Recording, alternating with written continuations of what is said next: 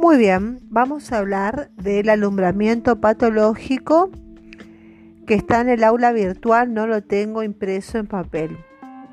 Eh, profesora Elena Rociane, instructora del internado de obstetricia.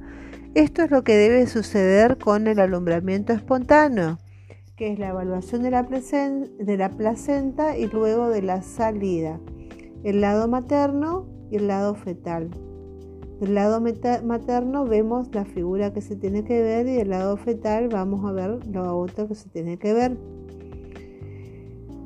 Eh, atención a este cuadro. El tiempo de espera de alumbramiento es de 30 minutos. Transcurrido ese tiempo de media hora, estamos frente a una retención placentaria o alumbramiento patológico.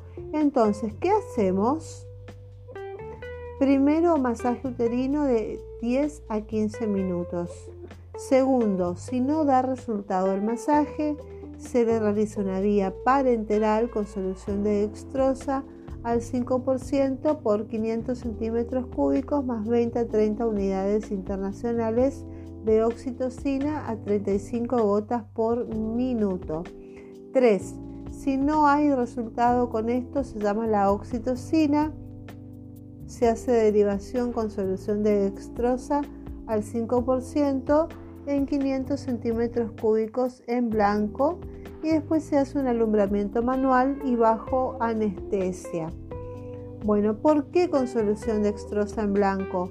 No sabemos eh, por qué, porque no sabemos la causa de la retención, como por ejemplo una patología de implantación placentaria o alteraciones en la contractilidad uterina y si la derivamos con eh, oxitocina se puede producir el alumbramiento durante el traslado y presentar hemorragia. Muy bien, no olvidemos nuestro objetivo final que es la salud materna y del recién nacido. Muchísimas gracias, eso es todo.